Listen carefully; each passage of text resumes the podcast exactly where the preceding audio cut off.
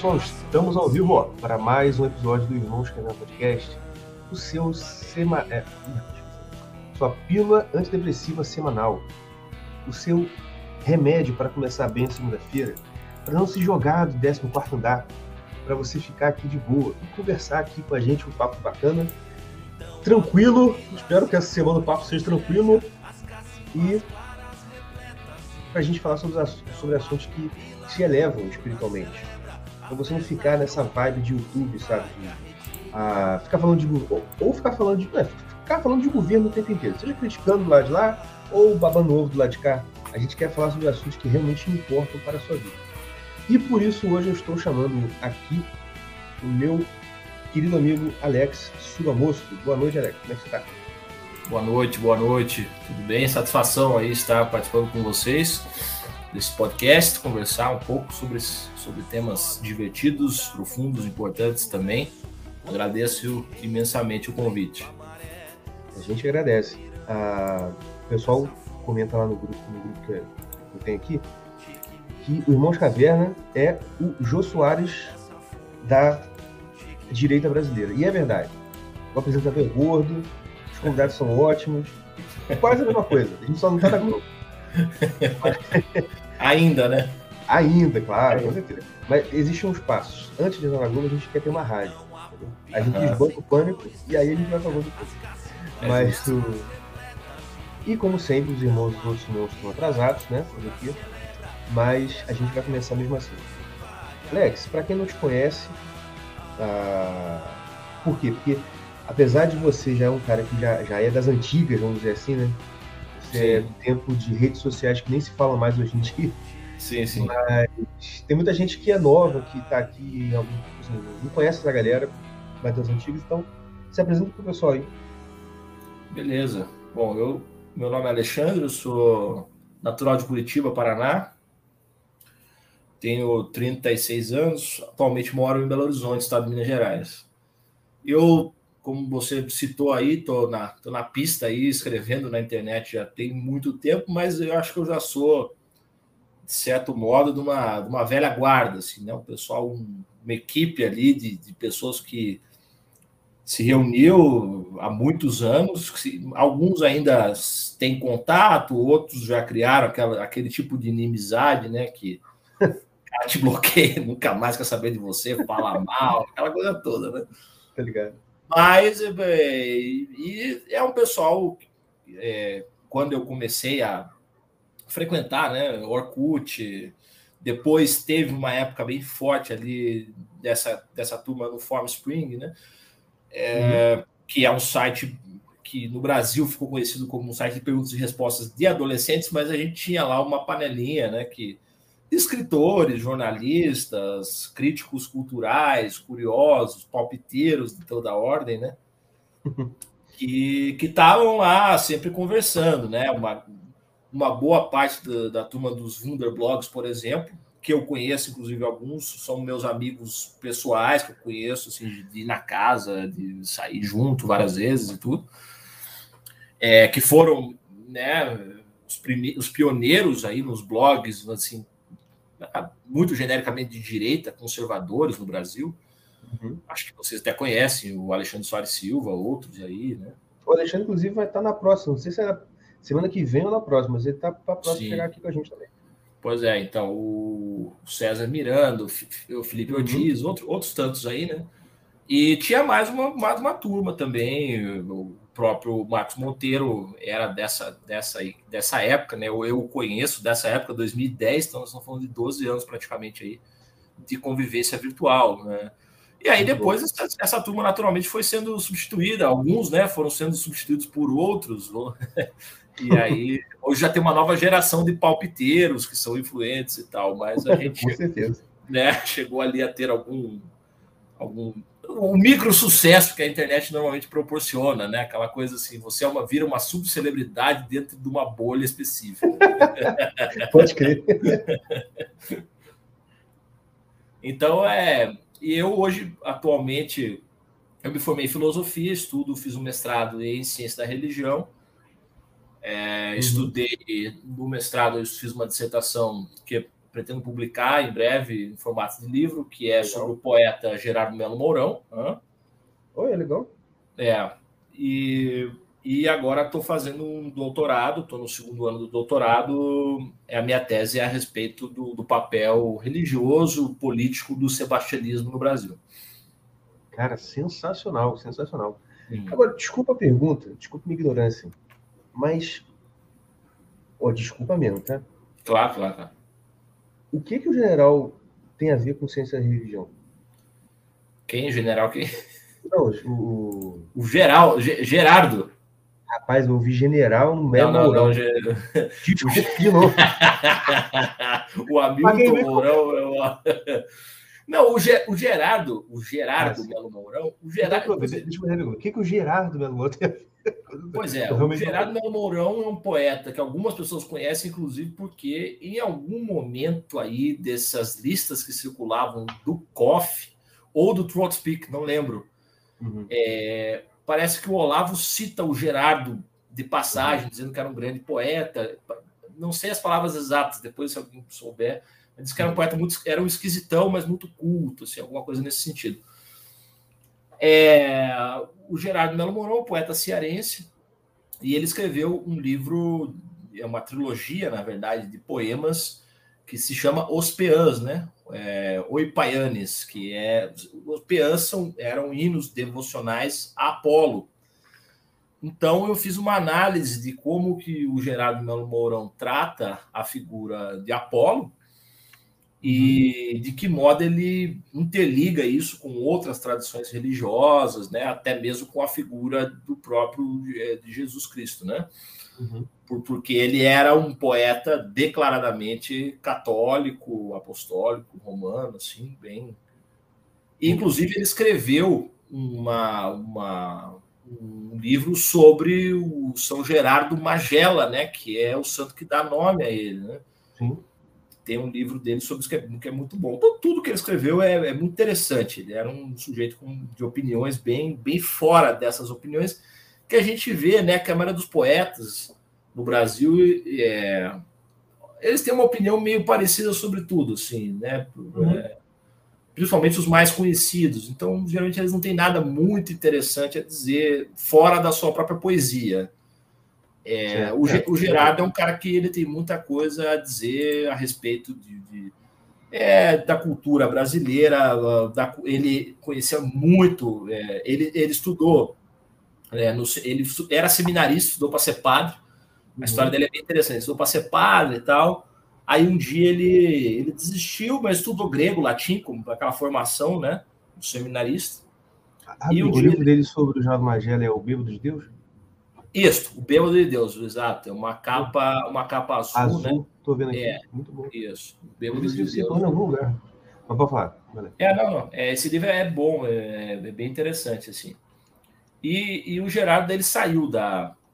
Ele saiu lá do seminário e tal, e ele conta que na, na época de carnaval, né? Então ele fala do carnaval no Rio de Janeiro, aquela coisa toda e aí ele conheceu o Tristão de Ataíde, que na época que era daquela vertente mais bem conservadora da igreja, né, na época, uhum. católica, e era integrante da, da, da, da, ação integralista, né?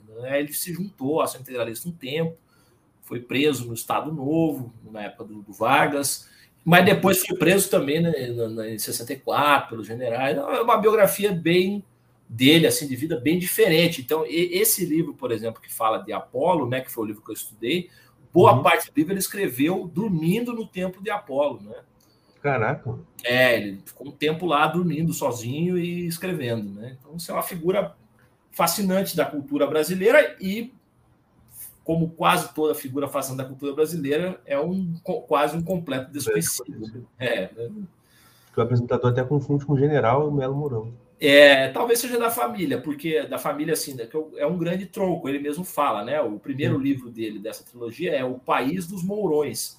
Então ele fala que os, os, melos, os melos, os mourões são um grande tronco, né, do Ceará, de famílias que eram é, é, nobres, né? Nobres, assim, no sentido do, da nobreza brasileira, o tempo que existiu a nobreza, famílias tradicionalíssimas, com troncos que se espalhavam ali. Ele é, ele é de Poeiras, né? Que é uma região de serra, mas é, aqueles troncos familiares, os melos e mourões, se espalhavam e, e, outras famílias aí tinham desavenças, né? Isso é uma coisa que as pessoas que, por exemplo, são nasceram aí, sei lá, dos anos 1990 para cá, ou que vivem só conhece a cultura, vamos dizer assim, cultura letrada do Sudeste, às vezes não sabem, né, que existe toda também uma uma tradição política, cultural muito forte assim nos fundos, né, do, dos sertões brasileiros. Né?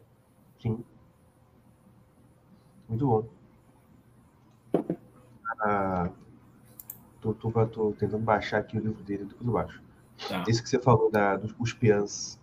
Os piãs, pois é. é. alguém fez, fez a gentileza de é, digitalizar, uma boa digitalização, inclusive, todos os livros dele, sabe?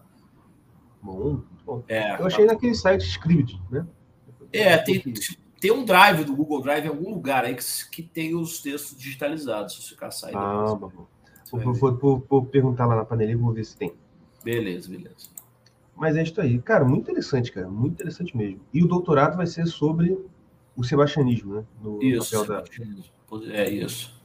Bom. É, o sebastianismo é que tem um cara aqui no chat falando, é, né? Não sabe o que é. Que não sabe o que é que explique. Você sim, sim, É, o que acontece? Vou tentar explicar de uma forma resumida, que a história é muito longa, é. né? Mas Portugal foi um dos primeiros, tal para alguns estudiosos, o primeiro Estado nacional que existiu, né? Foi o primeiro país a se entender como uma unidade nacional e assim por diante. E Portugal é, sempre a, a, sua coroa, né? Sempre foi uma coroa dinástica que era da chamada dinastia da casa, né? De Avis. A Avis era uma uhum. ordem é, militar e religiosa, e então, quando alguém assumia a coroa, ele era também, ao mesmo tempo, consagrado como grão-mestre da ordem de Avis. Então, era o rei né, e grão-mestre da, da, de uma ordem religiosa e militar. Quer dizer, havia uma, uma ligação é, completa né, entre o poder político, o poder militar e o poder religioso. Né? Uhum. É, isso, claro, nós estamos falando principalmente na época, no contexto das cruzadas, evidentemente, né? Quer dizer, isso a igreja tinha um interesse, né, de que, de que os reinados com exércitos, com tropas, tivessem poder também para poder agir, inclusive, e os portugueses sempre tiveram na sua mentalidade a ideia de que eles eram os representantes é, universais da igreja, né? Que eles, eles uhum. tinham que levar o, o cristianismo para o mundo todo. Inclusive, boa parte das da, pessoas não sabem isso, né? Porque na escola os caras, pô, é uma conversa fiada de descobrimento e tal, né? uhum. né? É, assim, né? Ah, foram lá pegar especiarias. É, especiarias, é dinheiro, é sempre o dinheiro, né? Porque daí Sim. A pessoa que só pensa em dinheiro, para ela, toda a história é dinheiro, porque ela só pensa naquilo. O horizonte mental da pessoa que só pensa em dinheiro é dinheiro, né? Sim. Então, não, as pessoas muitas vezes não. Não é que não existisse um aspecto comercial evidente, mas o aspecto, o aspecto comercial ele era tangenciado, né? Muitas vezes ele era. ficava até em segundo plano em relação ao aspecto propriamente religioso, espiritual ali. Então, quando os portugueses foram, porque eles queriam aí a região que é chamada Calicut, né? que era é, na, que era ali na área da, da, na ponta da Índia, ali no Ceilão, aquela região toda. Uhum.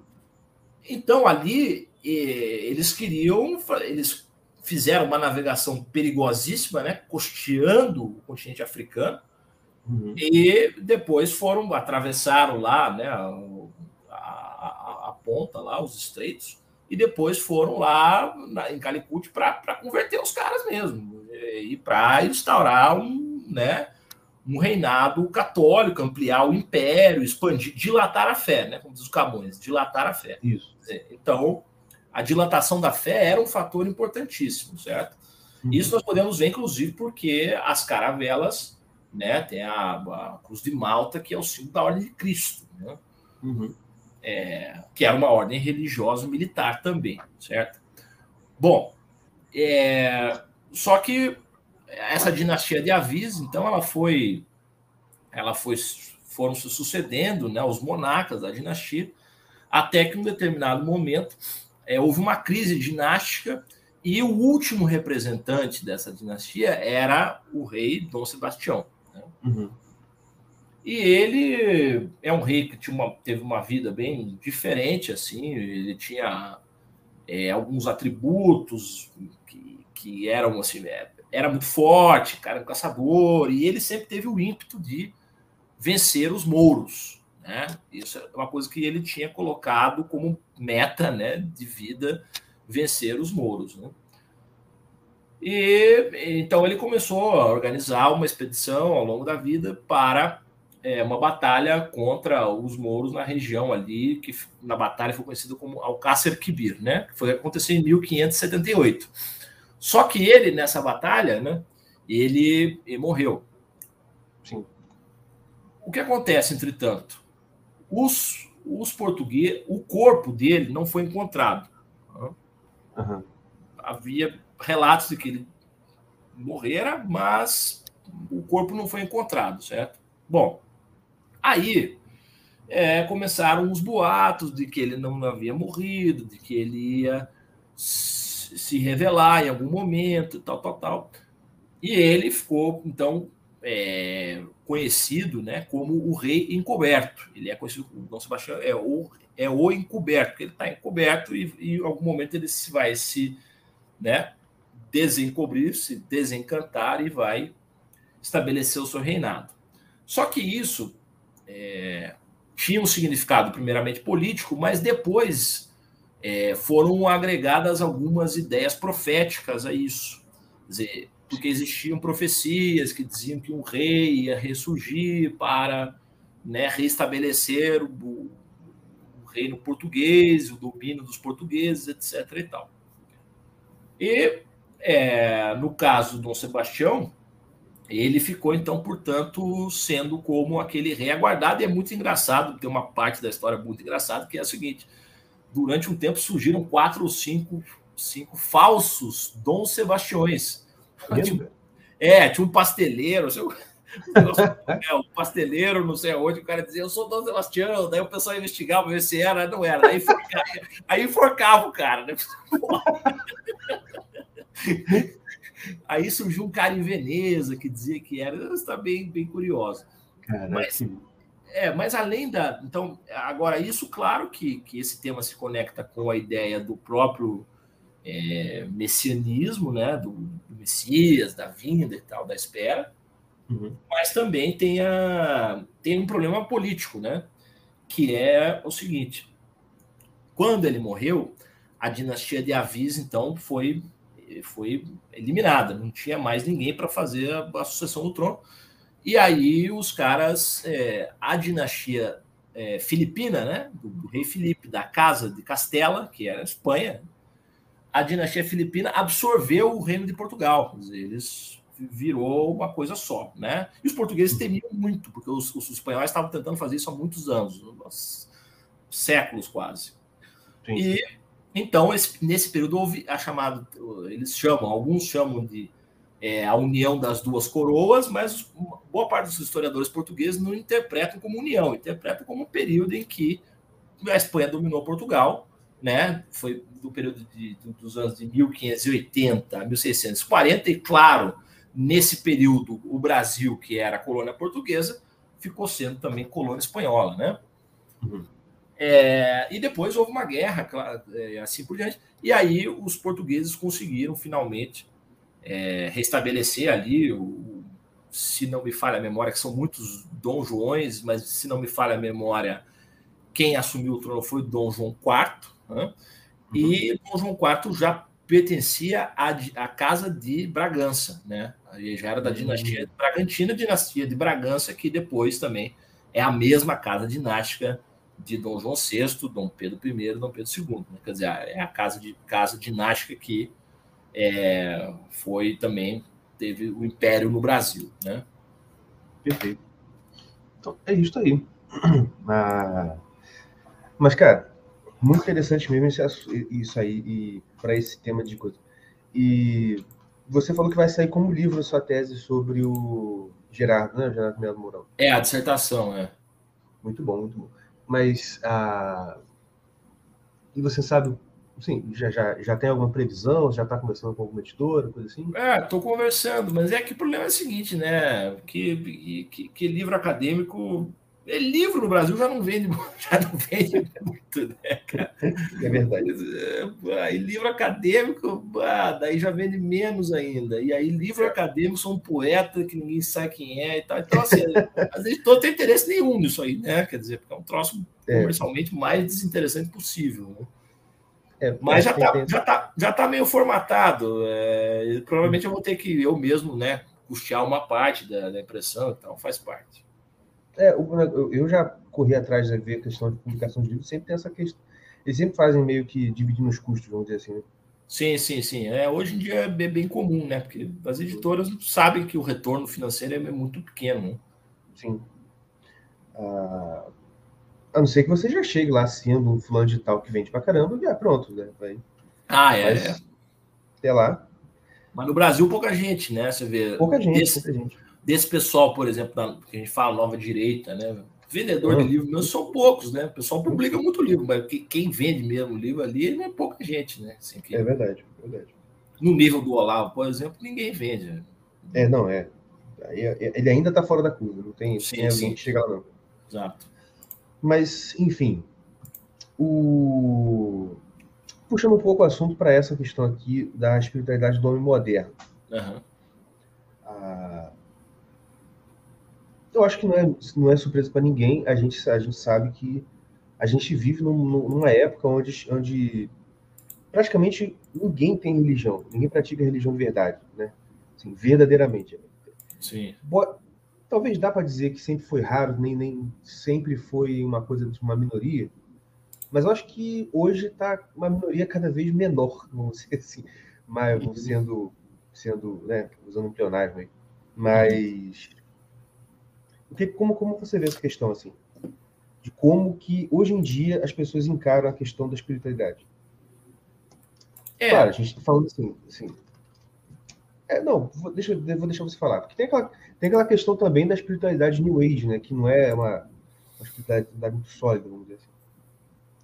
É, então, mas veja só esse problema é bem complicado, né? Assim, porque os cientistas da religião, mesmo as pessoas que estudam religião academicamente, tal como eu, né, é, têm se debruçado sobre esse problema do, da, das religiões nova era, das, uhum. né, das espiritualidades sem Deus, né, que existe, por incrível que pareça, é, é, das espiritualidades sem religião e assim por diante. Né? Então, quer dizer é, o tema é, é, bastante complexo, por quê? Porque, de certo modo, o século XX, principalmente depois da Segunda Guerra, ele bagunçou um pouco assim as nossas noções de categoria dentro de religião, né? De ortodoxia, é, uhum. de até mesmo assim.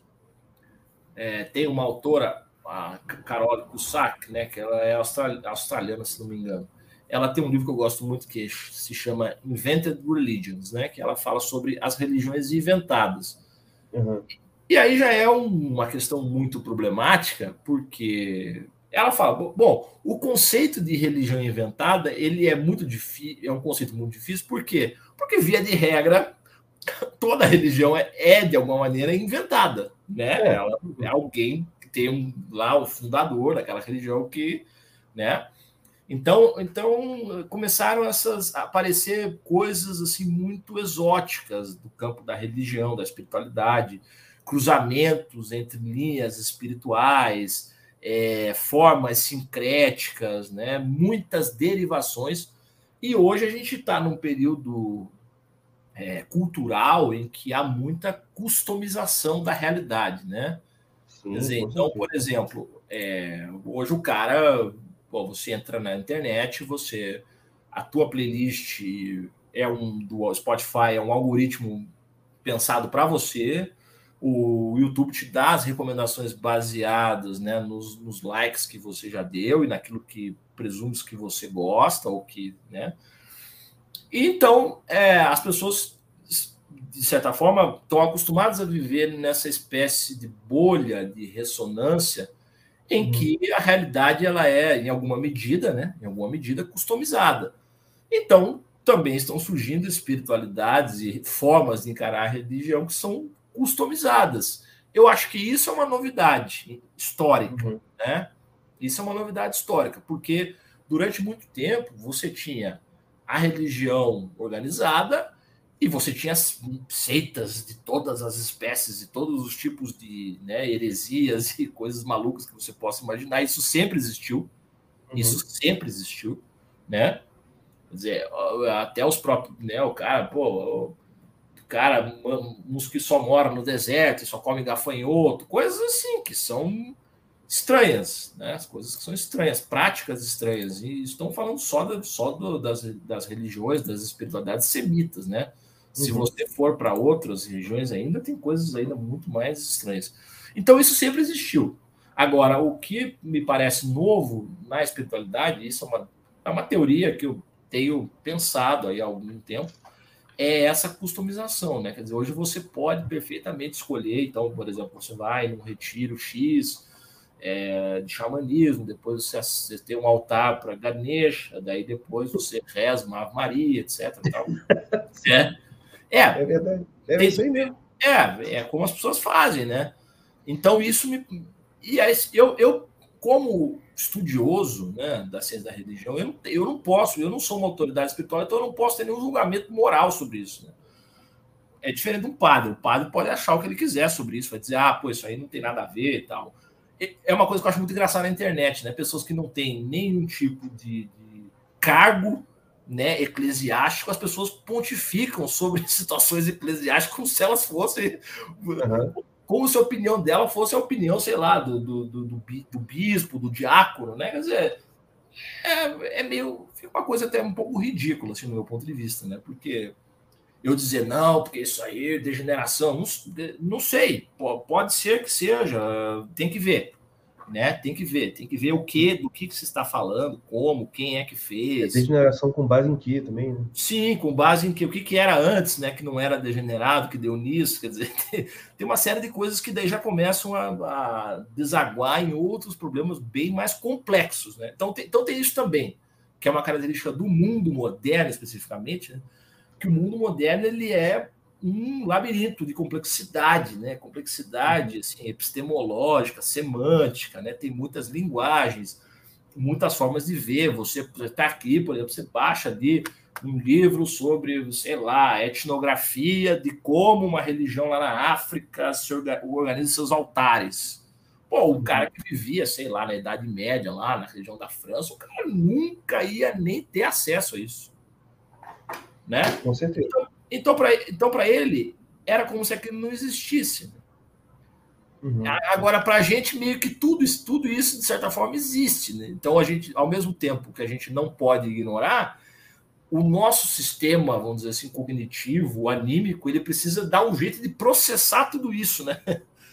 Sim, e, às sim, vezes, sim. e às vezes a saída dos caras é simplesmente, ah, pô, isso aqui é armadura, né? Aquelas coisas que a gente sabe que são bem Sim, né? reconquistar a Terra Santa, né? uns troços. Certo.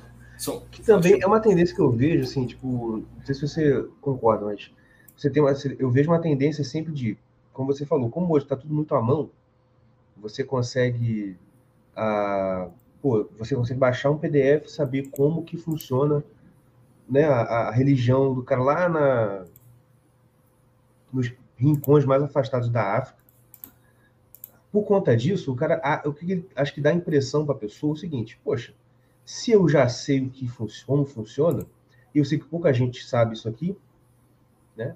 Eu, eu, eu posso tentar incluir isso aqui, dar uma misturada e fazer uma coisa nova, entendeu? Como você falou, acho que muito como você falou, tipo assim, como a impressão geral que se tem é que, ah, no inventaram isso aqui que é a religião tradicional, eu vou inventar uma outra que vai ser tradicional daqui a um tempo, sei lá, ou não, mas enfim. Sim. O cara sente a liberdade de, de É, de customizar, como você falou, de customizar. Sim. Acho que, acho que é, esse é o ponto mesmo, né? Sim. Como, como o mundo todo dele está customizado, ele não sente nenhuma, nenhuma limitação para customizar a religião dele também. Então, assim, não, Sim. então eu vou. Né, tipo assim, já que hoje em dia a, tudo que eu tudo que eu estou com, tudo com o qual com o que eu estou lidando é preparado para mim tem a minha cara por que a religião também não pode ter minha cara né? uma coisa mais hum. né?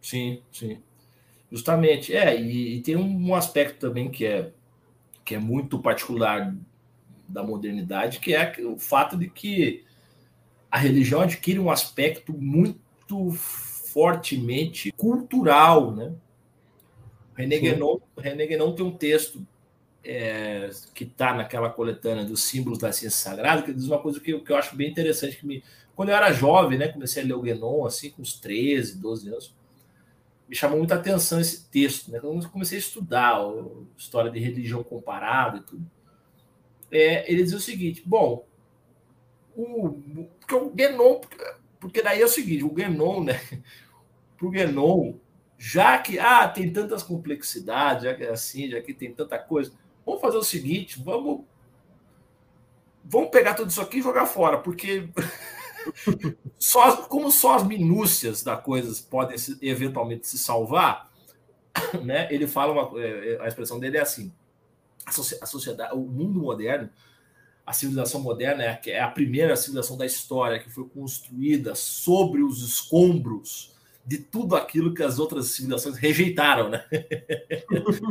Assim, tudo, tudo, que ninguém nunca quis, né? todos os tipos de dogmas, né? E, e, exotismos, fetiches, tudo que aquilo que era tabu, né? Que, que, que o mundo. Caraca, verdade.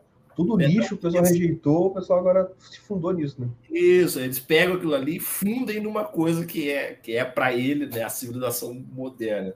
E, uhum. Mas ele diz uma coisa interessante nesse filme da Ciência Sagrada. Ele fala o seguinte: é, hoje, as religiões, é, é, tem um outro aspecto também sobre, sobre isso que eu falei, da, da customização, que é que as religiões elas também apelam, de certa forma, né? apelam no sentido de que elas estão muito focadas ou dão muita atenção aos centros, ao, emocionais, quer dizer, aos aspectos emotivos da religião, né? É, e o Guilherme fala que é o seguinte: então hoje, se, a maioria das pessoas que seguem uma religião, elas não suportam nem uma hora, né, de doutrina, de rito, de doutrina, né? A parte é, doutrinária para elas é, é, é dispensável. Né? Uhum. Quer dizer, elas querem o arcabouço cultural, emocional né? Uhum. e mas não querem o aspecto é, é, ritualístico, né? quer dizer, o aspecto doutrinário ali que, que já. E o arcabouço que eles querem, é isso que, é, isso que é o lance. Né? Exato, o cara pega justamente né, o, a parte que interessa a ele, né? uhum. a parte que interessa a ele pessoalmente, e o restante, porque daí a gente sabe, tanto das religiões quanto ordens esotéricas, é, de todas as formas, você precisa ter uma série de. É, tem restrições, né? Tem questões disciplinares, tem, tem coisas que você não pode fazer, tem coisas que você não pode falar, tem coisas que você, né? Ou às vezes não, ou não pode ou não, ou não deve, né? Ou é de bom tom não fazer, não falar. É, enfim, aí você entra numa série de coisas que, que para as pessoas criadas né, no mundo é, liberal, elas interpretam isso como uma afronta à sua liberdade pessoal, que é, para as pessoas hoje, é a coisa mais terrível que pode existir, né? Alguém cercear a sua liberdade pessoal, né? Então, então as religiões também não podem, né? As religiões também não podem. Então, é um embate que, evidentemente, já chegou também nas autoridades, né? Eclesiásticas e tudo. Na própria Igreja Católica, eu tenho uns colegas que estudam a fundo, né? Eu já assisti várias palestras e cursos sobre isso, sobre a questão do, do, do, do Concílio Vaticano, né? Do segundo Concílio Vaticano. Sim. É uma questão altamente problemática, né? É uma questão altamente problemática do ponto de vista doutrinário, porque para alguns é só você citar o, o segundo Concílio do Vaticano já é, você já é automaticamente banido não só da igreja, mas deve ser banido do círculo da raça humana, né?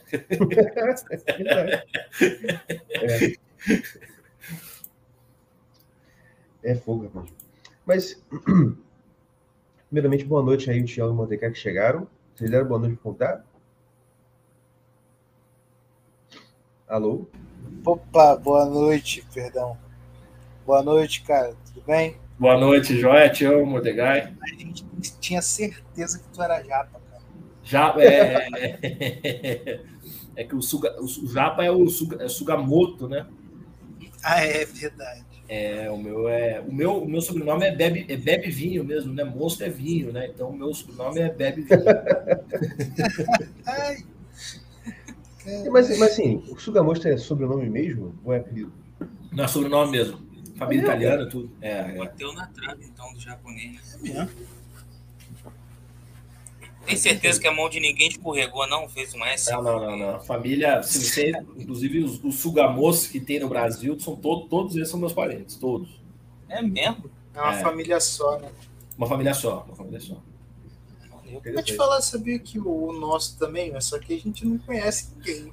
Tipo, mas é. Não, é o que ele que é estava falando. Você tem grandes troncos familiares, né? Melo, Mourão e outros aí. O nosso também é. Só não vou falar aqui porque eu quero escapar do É, Moraes, não, mas o outro. O outro não, pô. O outro O é outro é menor. O último. É. Ah, sim. Não, com certeza.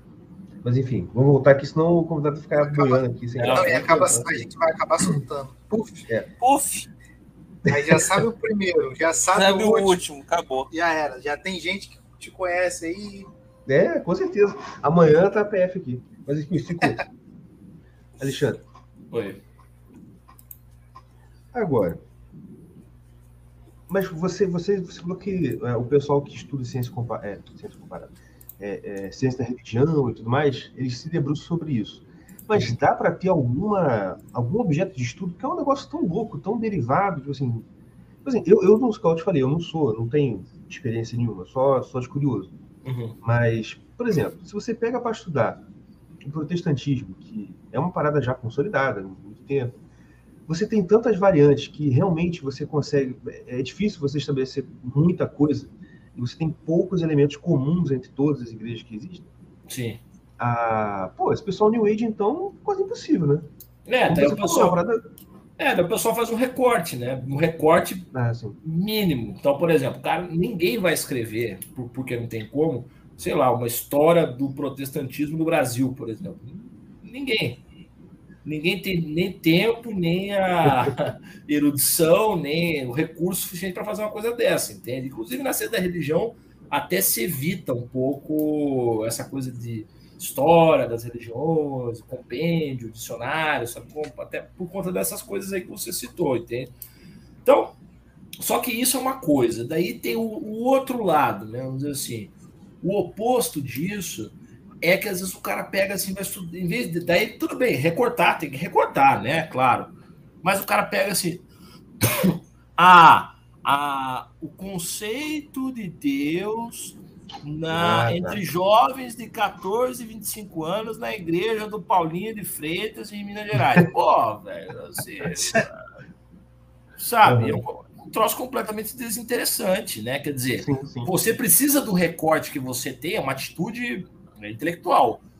A- Do, do recorte que você tem, você precisa conseguir deduzir alguns princípios sobre como que a coisa funciona, né? Então, isso é, Uhum. isso é básico. Então, por exemplo, quando eu estudei o Gerardo, tudo bem, o plano de fundo era estudar é, um poeta que usou uma linguagem do mito. Mas eu tento deduzir coisas a respeito da relação entre poesia e religião, entre mito e religião, claro. Senão não teria sentido, né? Mas muita gente não faz isso. A conclusão do cara é, ah, então concluí que o 10 adultos lá chamam de Deus isso, outros chamam de Deus aquilo, e é isso aí, né? Quer dizer, Uhum. É um negócio completamente incipiente, assim, muito até primário, né? É, por outro lado, existe um problema também que é um problema de pesquisa, né, bicho? Que é assim: você tem um cara que é o insider da religião, né? Então, por exemplo, quem pratica uma religião, ele é um insider, certo? Certo. ele é um cara que ele tem acesso não só aos dados da doutrina, mas ele tem acesso à experiência religiosa em si. Então, pô, o cara de uma igreja, claro, ele depende da igreja lá, o cara recebe o Espírito Santo, fala, fala as línguas, vê um monte de coisa, vê o milagre, tudo, tá, tudo bem. Só que o insider tem um problema. Ele não, pode, ele não é um bom explicador da sua própria religião, porque ele está normalmente inserido demais nessa religião. Sim. Né? sim. Ele não consegue ter o mínimo de afastamento do seu olhar para poder, de fato, entender como é que essa religião funciona nos seus esquemas. Por outro lado, o outsider, que é um pesquisador que né, vai lá na religião uma vez, observa, faz umas perguntas, entrevista e tal, lê uns livros e tudo, ele perde um dado fundamental da religião, que é a experiência religiosa, né? que ele não tem. Dizer, então, Uhum. ele não tem, então ele fica sem poder avaliar e sem poder saber o, algo sobre o núcleo da, da, da religião, que é a experiência religiosa. O núcleo da religião certeza. é, né, é a vivência da religião, é a prática da religião.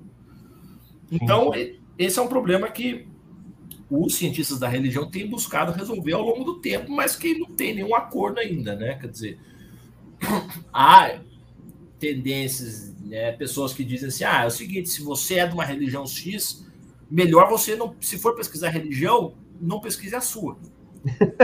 É, né? Porque fatalmente você, primeiro, você não vai poder falar tudo que você quer, Uhum. por- né? Porque você vai ter uma série de impedimentos até é, doutrinários ali, sei lá, eclesiásticos, qualquer coisa do tipo.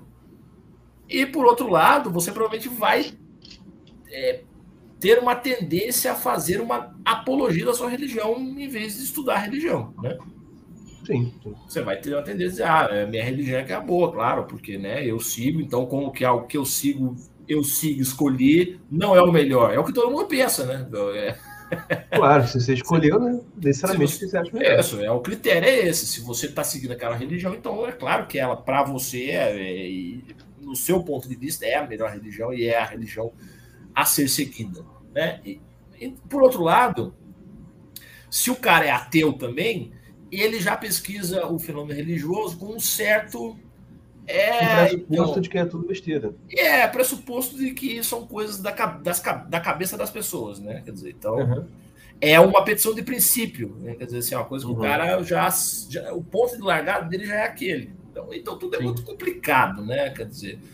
É, É, porque Quando- não tem como ser totalmente isento, né? Nem isso, nem coisa nenhuma, assim. não, não Mas- tem, não tem. Sim, você, você mostrou os extremos, três extremos, vamos dizer assim, na parada. É o cara que, ah, por, por estar dentro da religião, tem a visão comprometida. O cara que só estuda e não está lá dentro, não sabe realmente como é, só sabe de fora.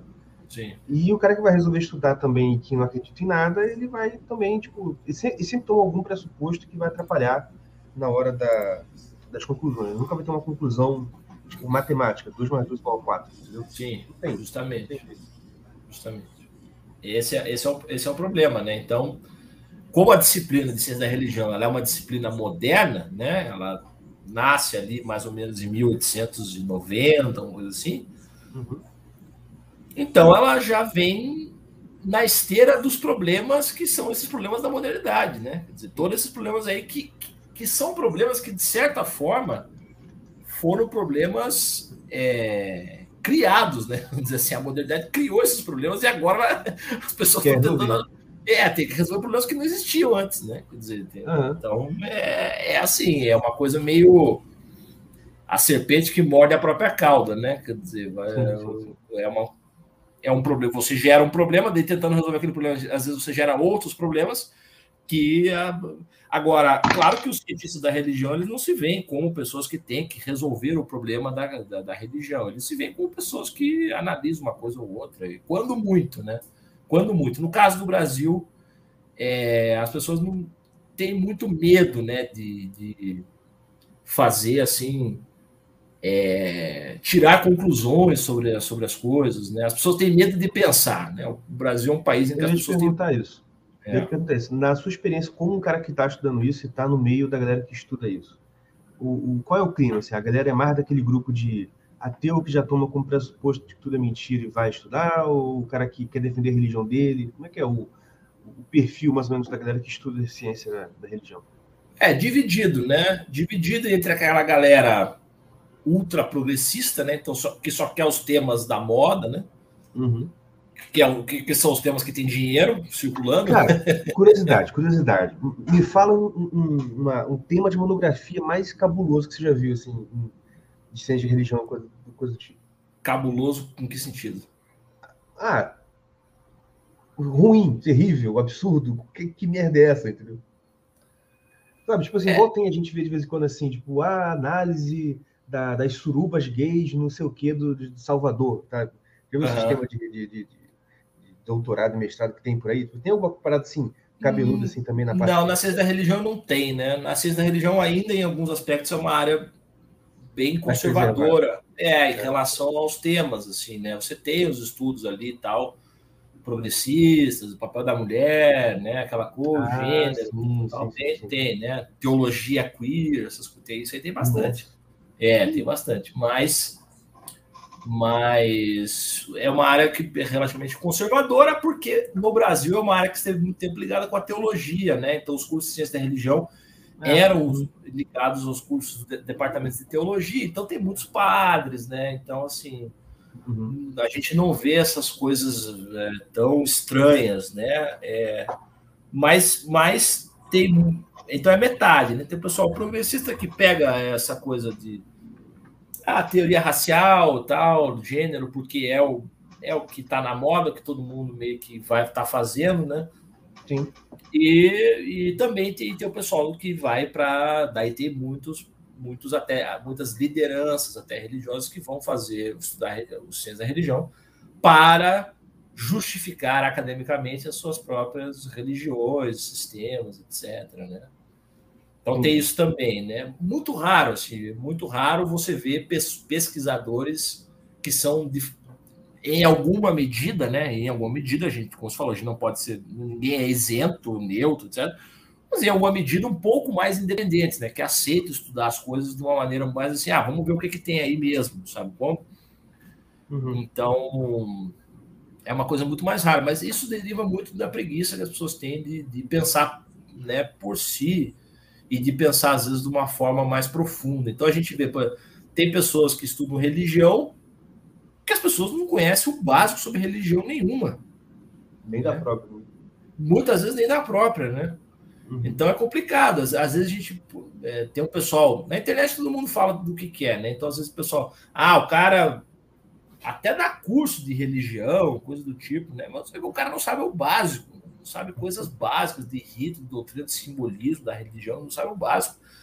É muito, é muito complicado, porque é, o Brasil é um país, infelizmente, muito defasado né, em termos de literatura sobre religião. É, boa parte das obras mais importantes nunca chegou aqui no nosso país. Né? Uhum. Obras, de, por exemplo, de como você estuda uma religião. É, ah, Pegue, por exemplo, vamos pegar um exemplo de autores que não são acadêmicos, mas são, são autores que, de uma forma importantes para ler é, ou para entender a religião no século XX, os perennialistas, né? Quer dizer, é. você até. Aquela... Pode falar, desculpa. Não, não, é. Agora, agora tem, um, tem um pessoal da editora nova aí que vai publicar o Guénon, né? Eu ia falar deles, né? Estrela da Manhã. Isso, isso. É, então. Mas você vê, é que agora o Guénon entrou em domínio público, né? O do Guénon tem mais de 70 anos da morte dele, né? Sim. E, então agora não, não, tem direito autoral, mas você vê, Évola, o Chuon tem uma coisinha ou outra. O Chuon tem muitos livros, né? O Kumaraswamy também, que é um autor interessantíssimo. Você tem, eu acho, se não me falha a memória, tem um livro dele em português, que é O que é Civilização, que é uma coletânea de artigos e ele tem textos interessantíssimos sobre arte, sobre alfabetização, sobre cultura, sobre o Da Vinci, uma série de coisas bem, bem, bem é, ricas assim. Uhum. O Titus Burkhardt escreveu também muita coisa. É, eu acho que em português, até onde eu me recordo, tem um livro dele, Arte Sagrada no Oriente e Ocidente também. O livro de alquimia dele, que é muito bom, nunca saiu aqui. Enquanto tudo isso já saiu em língua espanhola, na Argentina, principalmente, já saiu em língua espanhola em três, quatro, cinco edições. Então, quando você vai na Argentina, é, quando você vai na Argentina, por exemplo, você entra numa livraria, nessa livraria, só em Buenos Aires, você entra numa livraria assim, no centro da cidade, tem uma estante. É, perennialismo. Caraca, mano. É, o problema, o problema é aqui mesmo, né? O pessoal tem, só, só, só começa a fazer quando sai do, em, em, domínio público, porque aí não precisa pagar de autoral. Sim, porque e mesmo assim, nem, nem. Quando sai, né? É, mesmo assim tem muita coisa que nunca saiu, né? Tem muita coisa que ficou só na, só na expectativa também, né? É, e aí quando sai, né? Quando, e às vezes quando sai, você tem que aguentar aquelas resenhas, né? De, de, de pessoas completamente ignorantes, né? Pessoal que não consegue juntar o Leco Cré, né? E que tem espaço no jornal, né? Na academia, o cara vai escrever uma resenha sobre o Guénon, é, é um negócio completamente sem pé nem cabeça, né? Uhum. Ou vai aqueles caras, né? Tipo o Benjamin Teitelbaum, escreveu um livro sobre o perigo do Aí escreve um monte de groselha, um monte... Ele falou assim: eu passei cinco meses estudando aulas tradicionais. Meu amigo, cinco meses, 15 meses, 15 meses, não sei, porque meu amigo, 15 meses você não consegue nem, nem ler, nem, nem consegue nem ler em 15 meses, nem ler a obra inteira do Guénon, nem ler você consegue. Né? É. Quanto mais ser especialista, quanto mais poder falar alguma coisa que não pode, né? Quer dizer, igual, então... igual aquele jornalista que fez um material, um material detonando o lá, eu não, eu fiquei três meses no COF. Porra, é brincadeira, é, então... não? Essas coisas, né?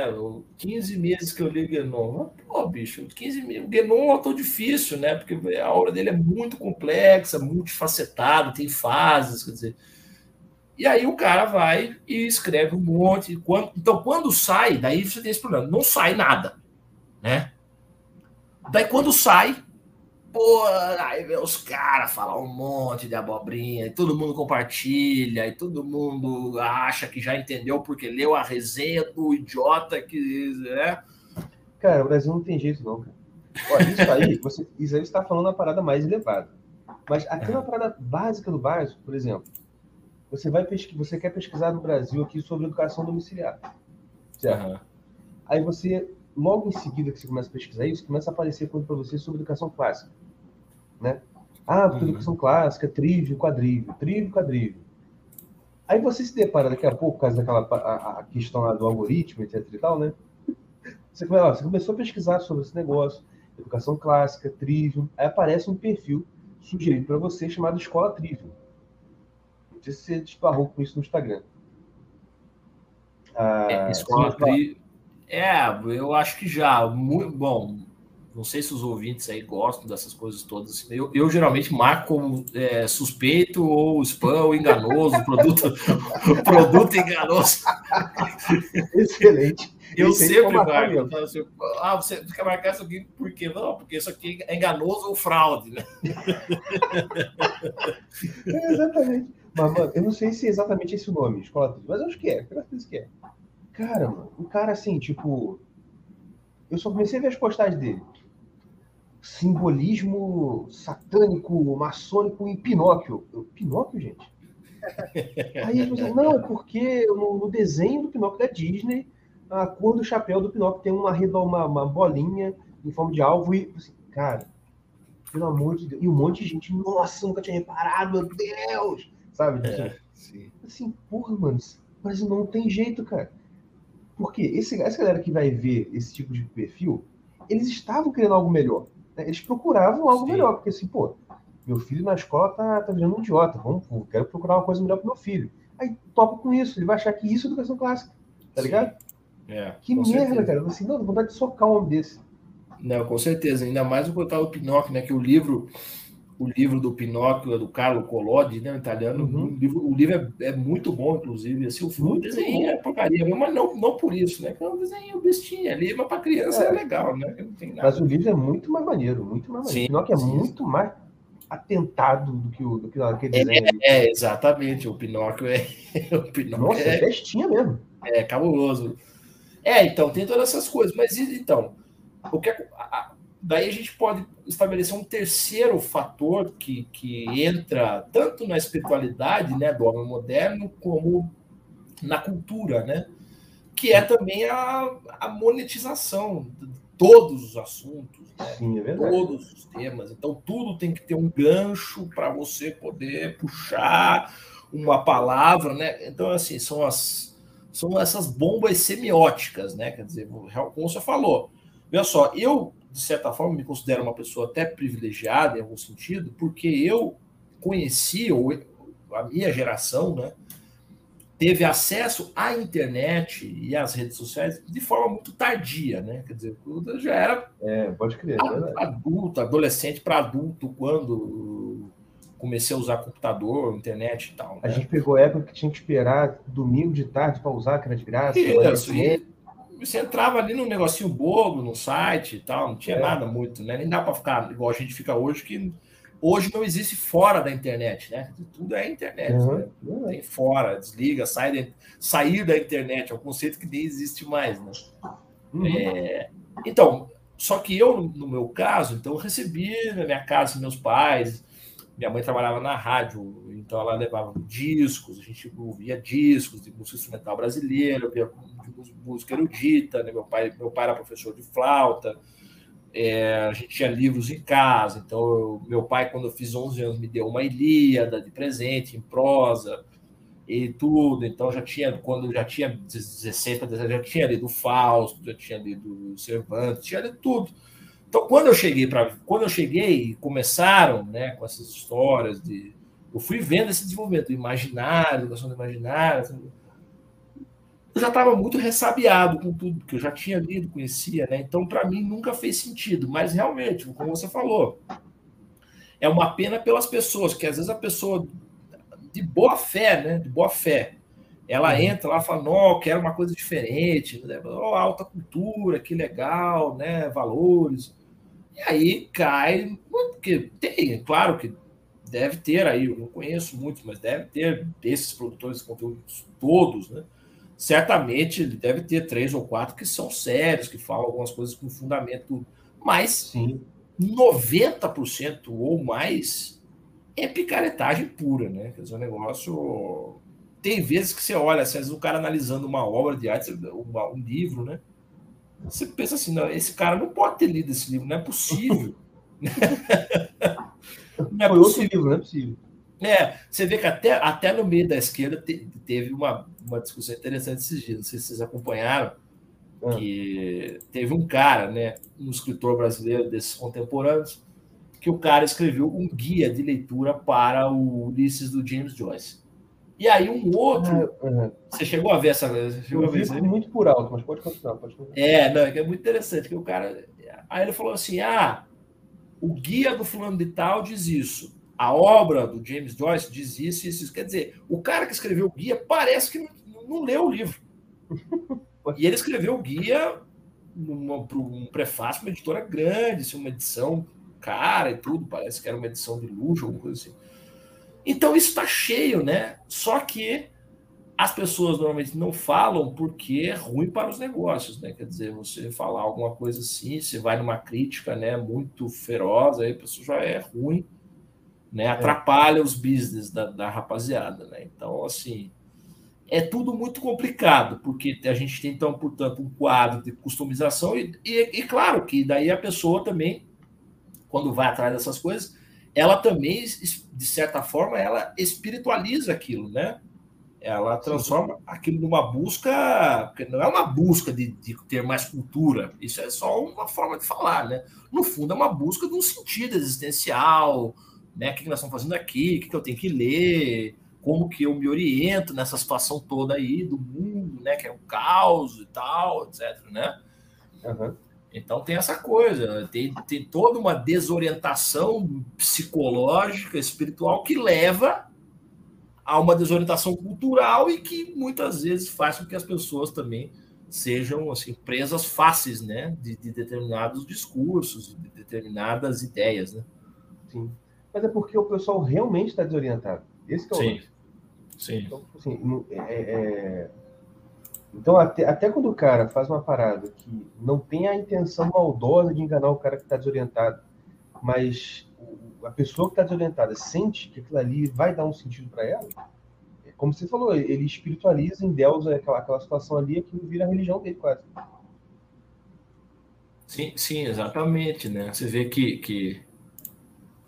porque se você pegar é, é engraçado que o pessoal fala tanto, né, de heresia e tal. Eu acompanho o pessoal assim, conheço uma turma dessa, né? Tudo é heresia, tudo, todo mundo é herege e tal. Uhum. o tema do imaginário é um tema delicado, né? Quer dizer, porque eu estudei na, na, na minha dissertação, estudei um, um, autor, né? Usei como base um autor que é o Dihan, né? Que escreveu um livro chamado As Estruturas Antropológicas do Imaginário. Uhum. Então eu estudei é, como que como que o imaginário funciona, é, as suas repetições. A tal da formação do imaginário mesmo, né? Isso, a formação do imaginário no sentido antropológico, né? Sim. Então, como, como que funciona as imagens, de onde vem, como que ele opera, é, quais são os grandes grupos de imagens, as imagens noturnas, as imagens diurnas, tá, toda uma tipologia que é do imaginário. Então, uma, uma alteração, né, digamos assim, no imaginário, ela pode causar muitos problemas para a pessoa, muitas vezes, né? Dizer, a pessoa pode ficar até um processo assim, digamos, meio é, hipnótico, né? Hipnótico. Não, tem que isso pode, isso não pode, tem que fazer assim, assim. E aí é a transferência, muitas vezes, de uma moral puritanesca, né? Uma moral. É verdade. Né? Um código Pode moral que, que, e o código moral vai para vai para vai para os livros que você lê, para as coisas que você pode acessar ou não, e para as pessoas com as quais você com, com, com que você pode interagir, né? Quer dizer, é o famoso, um... né? Tipo, perguntar para o padre, ah, será que eu posso ler isso aqui? Entendeu? Sim. É, lá, lá na postagem mesmo do, do da Estrela da Manhã, sobre os livros do Guénon, alguém ah, mas mas o Guénon não era ocultista e o ocultismo não é proibido pelo catecismo da Igreja Católica? eu falei, gente você Eu até brinquei com o cara, falei assim, não, não vou falar do que eu falei, não, senão vai, vai me identificar lá. Mas o pessoal tem, você, caraca, mano, se, se, não, na moral, se você é adulto e você acha que ler um cara tipo, vai colocar em xeque a tua fé, ah, sabe, então realmente, cara, melhor você não ler, não. Fica na sim, tua aí. Claro. Porque tu não, tu, tu não serve pra, pra vida intelectual assim mesmo, entendeu? Sim.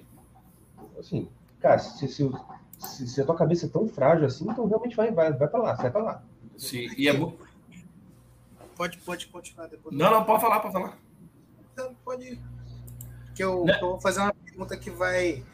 É, é nesse sentido, mas só, só é, tá. dar mais assunto para você.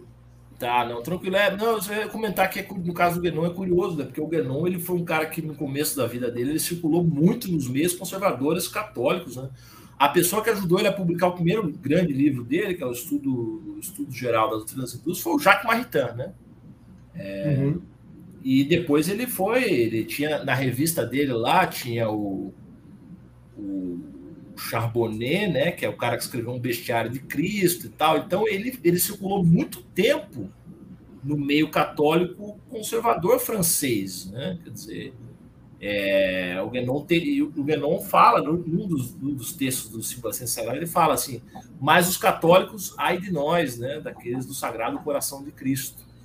É, é, isso, claro, foi antes, foi antes dele ir para o Cairo, né, depois mas na época que ele estava na França, né, ele chegava a dizer, ai de nós, ele, ele tratava né, o, o, pessoal católico como um grupo dele.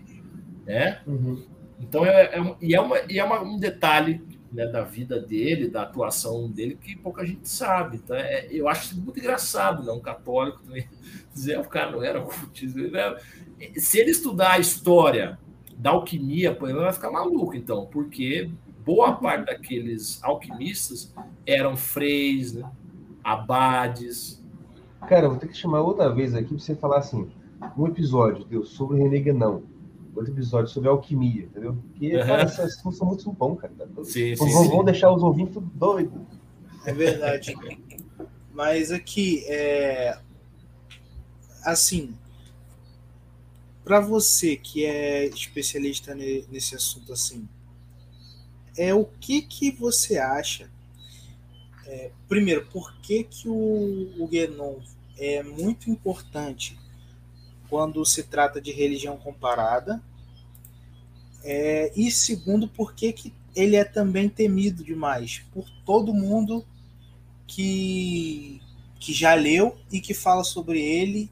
Ele é, ele é sempre tido com muita reserva. As, tipo, o Olavo mesmo sempre é, assim sempre indicou ele, mas com algumas reservas. E a gente, eu, por exemplo, só conheço gente que estudou ele bastante. Nunca li nada sobre dele, sabe? Uhum. É, por que, que você acha que tem muita.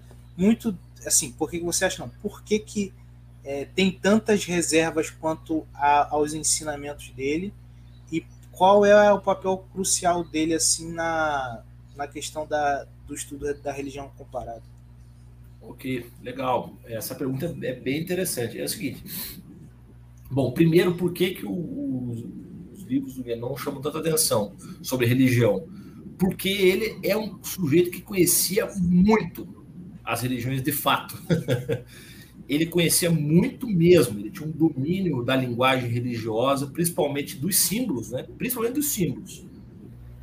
É, o Guénon tem uma coisa interessante, ele, ele raramente fala, por exemplo, ele não fala, nem eu não lembro, eu acho que na obra dele, eu li a obra inteira dele, eu acho que ele não fala de oração em nenhum momento, ele não, ele não cita, dizer, é, é uma coisa curiosa, né? um cara que é um um especialista em religião comparada e tal, ele não, ele não cita a, a, o, o, problema ou a questão né, da oração, ele não fala disso. Ele não fala disso em nenhum momento. Mas ele era um expositor muito inteligente dos símbolos religiosos, tinha um domínio que eu, francamente, não lembro de outro autor que tenha um domínio tão grande como ele dos símbolos, de como os símbolos se interconectam, de como esses símbolos se parecem, dos temas simbólicos, e ele tinha uma mente muito matemática também, né? Ele tinha uma formação em matemática, escreveu um livro sobre matemática, né? Os princípios do cálculo infinitesimal. É... Então ele tinha, ele tinha uma mente muito matemática, assim, alguns até chamam ele do Descartes metafísico, né? Como se fosse assim, ele tinha uma mente muito trabalha com blocos, com sistemas, né? Então ele, ele surpreende por causa disso. E por que, que as pessoas têm tanto medo do René Guénon? Essa é uma boa pergunta, né? Porque quando você lê o René Guénon pela primeira vez, dá a impressão que ele tem a chave universal da interpretação das religiões. é. e, ele, e ele trouxe para ele esse título, de certa forma?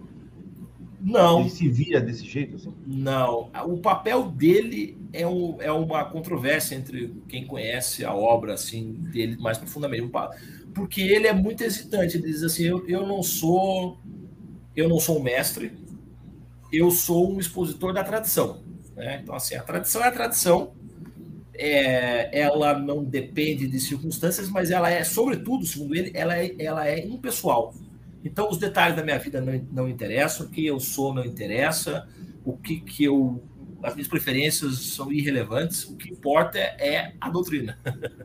é. Então, eles o colocavam. Nesse... Que, o João que fala, que aquela coisa de papa da religiosa era o João que falava?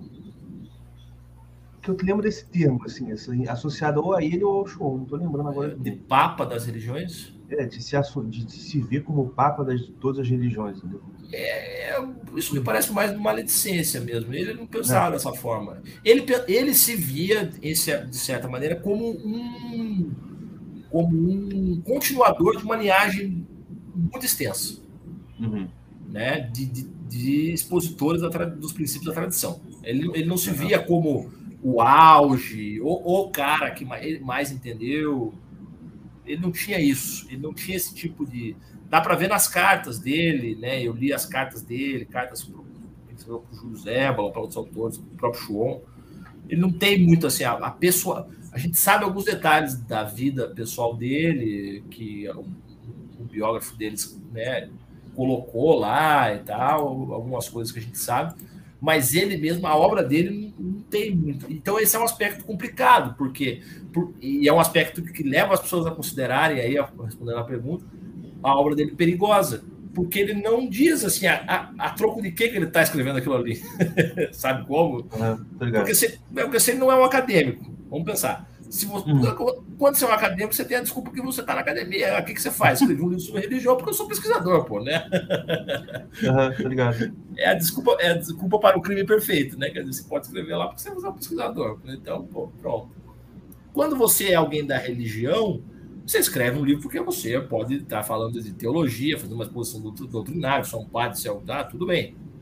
Mas como um cara que não se diz representante direto de nenhuma religião, de nenhuma, nenhum centro esotérico, que se diz representante de uma tradição que é atemporal, que não está localizada em nenhuma região específica, mas que permeia toda a história humana, isso, de fato, é uma coisa que, ao mesmo tempo que nos atrai muito, é também uma coisa que gera uma certa uh, desconfiança, né? Porque você pensando, tá, mas será que esse cara é isso aí mesmo? Será que é a partir desse ponto de vista que ele fala? É... E ele diz uma coisa que é muito mais interessante, né? Ele diz o seguinte: mas os meus livros, né? O que eu estou falando aqui os profanos não vão entender mesmo. Então, para eles não adianta. Melhor, né? Não tem problema eu falar isso aqui, porque o profano, se você disser para ele alguma coisa que é para os iniciados, né? Porque o Guénon trabalha muito com esse, esse binômio exoterismo, né? Uhum. E esoterismo com S, né? Então, essa parte externa é a parte interna do ensinamento. Então, no caso, os católicos que eu conheci, que tem uns que eu conheço uns que pô, falar a palavra perennialismo para os caras já é tipo assim, é igual falar, sei lá, nazismo. É, uhum. Os caras odeiam, odeiam. Por quê? Porque eles dizem assim, não, a, salvação é para todos, então não pode ter esoterismo nenhum, não pode ter iniciação, isso aí é besteira, é, e tal, tal, tal, isso é uma subversão, etc. Mas, bom, eu nem entro nesses mesmos porque não é problema meu, quer dizer, não, isso aí não tem nada a ver comigo eu estou falando para vocês o que é que o Ganon escreveu, né? Então ele diz assim: se você recebe, quando você recebe uma, uma iniciação regular, né? Aí tem um livro, tem um livro dele que é Considerações sobre a Iniciação que ele fala sobre a regularidade iniciática. Diz assim: certas ordens, certas religiões mantêm um fio né, de transmissão que em algum momento está conectado com a tradição eterna outras não. Né? Outras não. É, e algumas, segundo eles, são francamente não só não, não fazem parte da tradição, como são contra-tradicionais ou contra-iniciáticas. São subversões mesmo, né? Uhum. Então, assim, quando você recebe uma iniciação numa tradição, você recebe uma iniciação virtual. Você não é ainda um iniciado para você ser um iniciado, de fato, você precisa internamente, né, realizar aquela iniciação virtual que você recebeu e transformar a iniciação virtual numa iniciação real. Porém, se você não recebe a iniciação virtual, você nunca vai ter acesso a determinados graus do mistério. E segundo ele, essa é a doutrina é, esotérica com S das grandes religiões certo?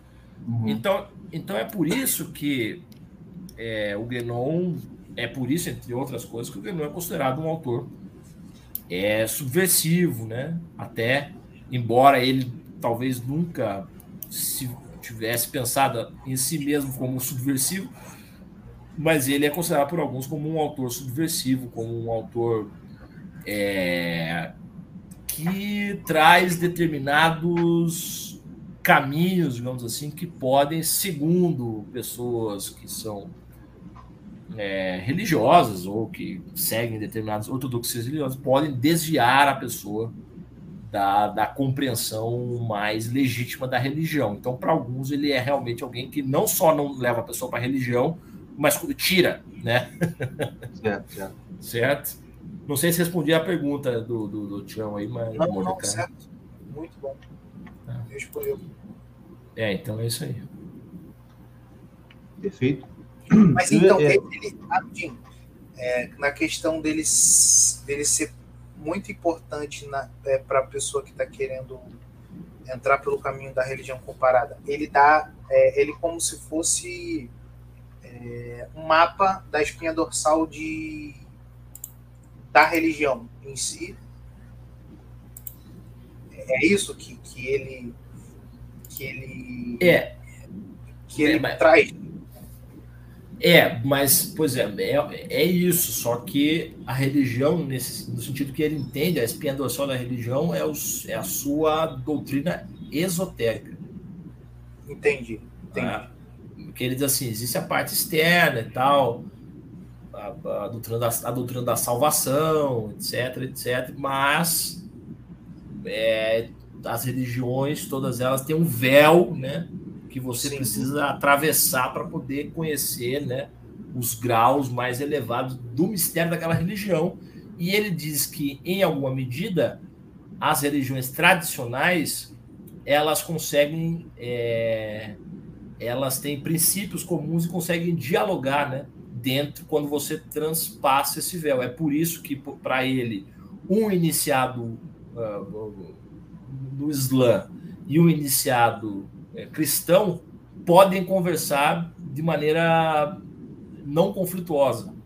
Entendi, entendi. Entende? Porque eles passaram aquele campo dos dogmas, da, da, da, da emoção, etc., e estão no campo da doutrina. Certo. E para ele, o, o que, que seria o iniciado cristão? É, daí esse é um problemaço. é um problemaço, né? Porque tem, tem, um texto dele sobre o esoterismo cristão e tal. Uhum. É, mas ele fala o seguinte: que certa, certas ordens, né? Ordens, por exemplo, preservavam alguma coisa. Ele alguma coisa esotérica. Ele teve uma. Seriam tipo as ordens monásticas, né? Ordens monásticas, né? Alguns ramos do hermetismo cristão também, entende? Uhum. Que seriam é, os ramos esotéricos da, da, da, religião cristã. Ele, ele entrou num debate muito grande com o Schuon, né? Porque o Schuon dizia que o batismo era uma iniciação. E o Guénon dizia que não. O Guénon dizia que o batismo não é uma iniciação, que o, o batismo é um rito público que não tem nenhuma preparação prévia. Ele diz, então não, não, não pode ser uma iniciação isso aí, porque não, não, não atende às condições né, necessárias para que seja uma iniciação de fato, que é o quê? Uma preparação, o sujeito ter uma certa é, estatura espiritual, uma certa preparação mental, né? É, nesse sentido, a, a, o ingresso numa ordem monástica, assim, de fato, depois que você, depois que você passa o tempo de ouvir e faz os votos, poderia ser considerado, né? Sim, é justamente, né? O, o Évola tem um texto sobre a ordem dos carmelitas. Não sei se já leram esse texto, é um texto Não. sobre a ordem dos carmelitas, que é muito interessante, que ele fala justamente disso, né? Ele fala de como a disciplina do silêncio dos carmelitas é uma disciplina tradicional, assim, assim, assim, de como todo o sistema de funcionamento da ordem dos carmelitas é um sistema de funcionamento das ordens monásticas tradicionais, assim por diante. É um texto muito, muito interessante, né? É, mas, claro, se você imaginar isso, é, para a maioria das pessoas, é, é, é, uma, é uma fala, para a maioria dos, dos, católicos, por exemplo, é uma fala muito estranha essa, né? Mas o Guénon, ele não via problema que as pessoas achassem estranho e repudiassem. Para ele era isso aí mesmo, porque, como eu disse, os não iniciados não, nunca iam entender mesmo, então, sem problema, entende? Sabe como é? Uhum. Sim. Ele não está falando para esses caras, é, é, o que ele diz, né? Ele não está falando para esses caras, está falando para quem pode ouvir. Sim. É. Perfeito. Mais uma pergunta aí, Tião, Mordecai? Não. Rapaz, papo muito interessante, mas antes da gente chegar aqui para o fim, né? A... Fala um pouco da sua, de outra faceta de Alexo da Mosto, que é a faceta, né? Como é que eu vou dizer? Ídolos, né? De voz, para dizer. Tô brincando. A sua parte musical, porque você também é um músico, tem uma banda aí bacana, já participou de eventos e em breve vai dominar o mercado fonográfico brasileiro, não é isso? Ah, quem, quem dera, né? O mercado fonográfico acabou, né, bicho? o mercado fonográfico acabou, né? O Spotify hoje é uma, é uma máfia que é uma máfia fonográfica que as indústrias sempre sonharam em montar e nunca conseguiram, né? Que pode crer. Você coloca o disco lá, o disco está lá, você tem, aí você depende do algoritmo, você tem que fazer um monte de micagem na, na no lançamento para poder o algoritmo colocar você para ter alguma relevância. Só que mesmo que você tenha cara, mesmo que você estoure milhares e milhares de plays e tal, é, é uma micharia, assim, um negócio. Vender CD, para você ter uma ideia, vender CD era mais rentável. Você quer falar, e sem botar a mão na massa para fazer CD e disco, né? Sim, os caras não fazem nada. Bota a plataforma lá, você faz tudo, paga a gravação, paga músico, paga estúdio, paga capa, né? Então, e paga eles para botar lá. E, exata, exatamente. Então, mas assim, eu comecei essa a banda minha, a Mitaba, né, que é uma banda de pop rock, é música autoral. Comecei, a gente começou a tocar em 2008 em Curitiba, né? Na época a gente começou a tocar, tocava mantra, né? Eu era meio bicho grilo na época assim. Ainda sou, né, mas eu era mais.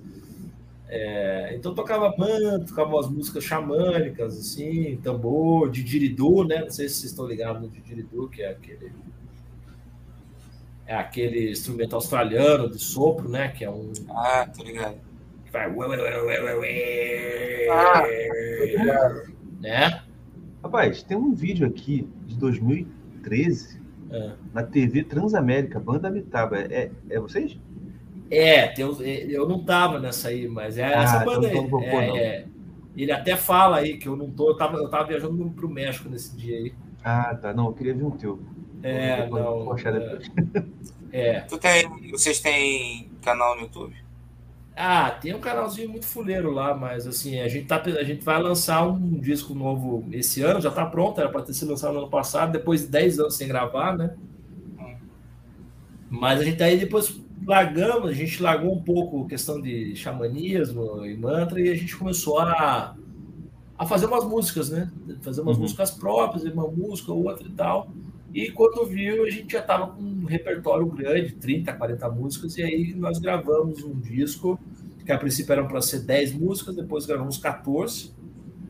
E tocamos em festivais, é, boa parte do Brasil, em Curitiba a gente tocou nos shows bem grandes. Eu abri, a gente abriu para a banda do. aquele ator Alexandre Nero, não sei se vocês conhecem aquele ator da Globo. De cabeça tô lembrando, não. É, é um cara que fez. Recentemente ele fez uma novela, ficou até famoso. Que ah, tá, o, sei, o Imperador, né, sabe? Uhum. Ah, tô ligado, sei. É, o Comendador, não sei se é Comendador. Ah, isso aí é. mesmo. É um bigodudo. É, sim, sim. é isso mesmo. É, ele tem uma banda, ele, te, ele tinha, né? Não sei se tem mais, uma banda de músicos dos anos 80, né? Que chama Denorex 80 e tal. A gente abriu para esses caras uma vez.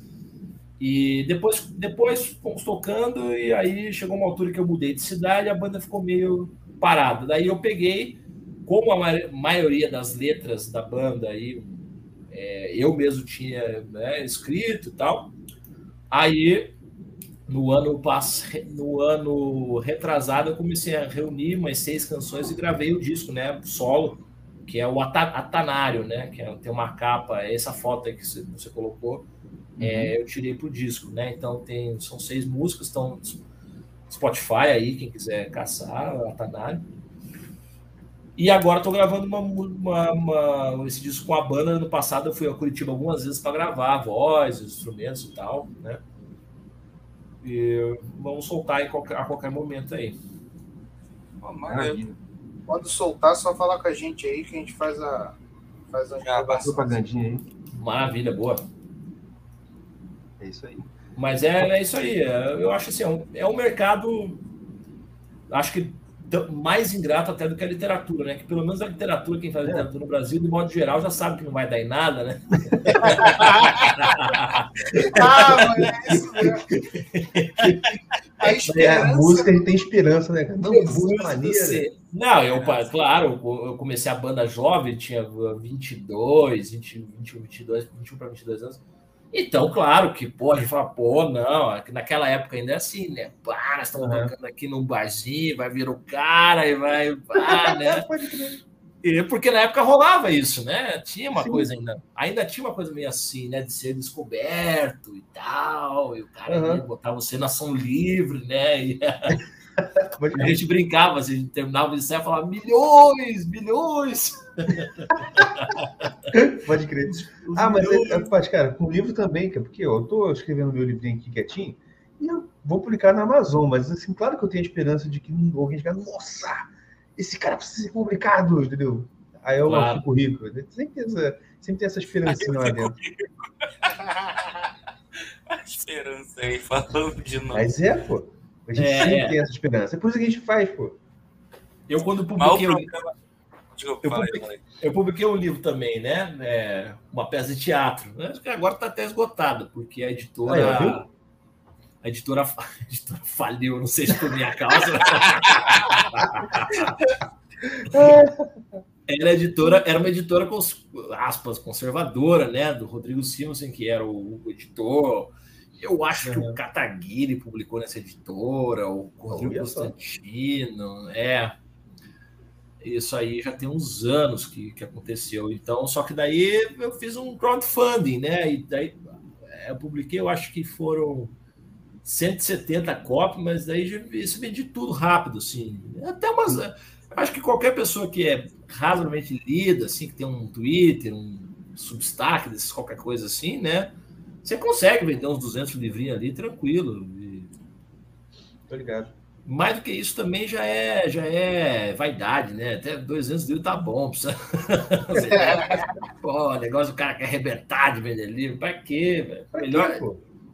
o Guénon diz isso aí, né? É o reino da quantidade e os sinais do tempo. Não importa a quantidade, importa a qualidade. Você bota aí programa, às vezes você tem um, vai num lugar, tem 10, 15 ouvintes, bons ouvintes, né? Pessoas que leem o teu texto, são boas, pessoas que educadas, pessoas que, né? É melhor do que ter um público igual você vê essas, essas esse pessoal que escreve na Folha, né? Os caras têm milhões de leitores, mas, porra, é, Sim. é e triste até- demais, né? E até do nosso lado também, né? Não querendo falar mal do professor, é óbvio, mas, pô, a, a, a quantidade de, de, de, de topeira e de, de gente mal preparada mesmo, que ouve, é, que leu, ouviu Olavo e achou que entendeu e agora tá. Pô, não tá no gibi, né? Ah, sim, sim, sim. É, e o pessoal é engraçado que o pessoal conservador aí, de modo geral, mais lido, nossa senhora, é, porque é o preço, né? Daí, se você quiser ser lido, É. você tem que ser simprão ali, falar um monte de abobrinha. né? Você vira. É igual o Pondé. O Pondé, não sei se você sabe, o Pondé é da ciência da religião, né? Ah, é?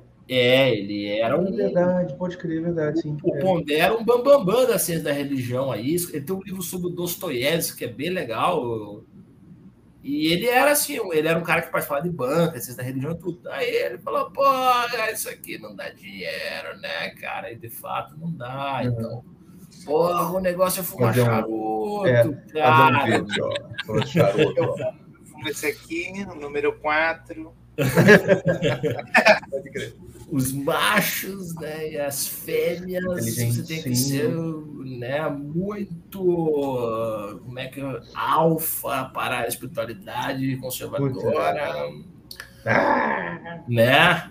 Aí, Uhum. claro, hoje em dia você vê foto dele é nos iatão, né? Tomando os Brunello de Montaltino, vinho de 400 conta, né? Não julgo, né? Eu também É. quero achar alguém para sustentar meus vícios em algum momento aí, mas claro, claro. né, vai estar difícil por enquanto. Por exemplo, eu sei que esse negócio de trade leva a pessoa direto pro inferno, mas eu quero que o Tião vire trade para ele me bancar. É. Pra eu escrever o mas, livro cara. sem me preocupar com venda. Sim, sim, justamente. E olha, Mas é, é...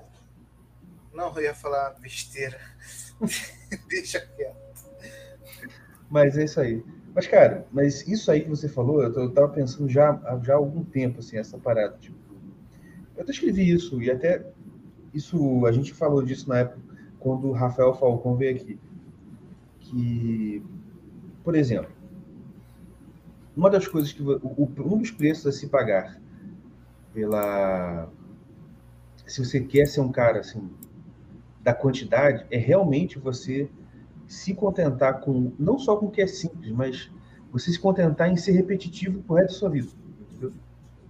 Porque tipo assim, lá no início, vamos voltar alguns anos atrás, sei lá, uns dois, três anos atrás, eu tava naquela vibe de olha que absurdo que, sei lá, político tal fez, olha que absurdo que o juiz tal fez. Só que depois de um tempo você vai meio que tomando tanta lambada que você pensa, ah, é isso mesmo, pô, é claro que vai fazer isso. E, só que esse tipo de atitude mais indiferente não né? rende. Não rende. Entendeu? Tipo assim, o pessoal não vai dar like, compartilhar, você ser indiferente. Tipo, ah, não, é fulano, foi claro, pô, ele sempre faz isso. Entendeu? Sim. Agora, você vê gente que há 3, 4 anos atrás era nessa parada de, ah, que absurdo! Ah, fula- sabe, faz, faz, faz vídeo que dá um milhão de, de visualização no YouTube. Por quê? Porque o cara tá 5, 6, 7, 20 anos do mesmo jeito. E ninguém fica desse jeito 20 anos, cara. É claro que o cara já tá também desacreditado. Só que ele tem que fingir que ele não tá, fingir choque o tempo inteiro, porque isso vende. entendeu? Claro. Isso, isso- isso dá curtida e etc. Sim, sim, sim. Aí o maluco desse escreve um livrinho qualquer, pronto, vira best-seller. Sim, é, é tudo emocional, né? Tudo são. É, a, a sociedade hoje, os gatilhos são todos emocionais, né? Quer dizer, você tem que se emocionar, ficar com raiva, ficar cho chorar, se descabelar, né? É E, isso é, às vezes você tem uma atitude mais assim, né? Ah, tá, tá bom ter isso aí, vamos pensar um pouco mais, sei lá, né? Já isso já é considerado como uma, uma forma de, de indiferença, né? Ah, o cara não liga para os nossos problemas, ele não é um de nós, no fim.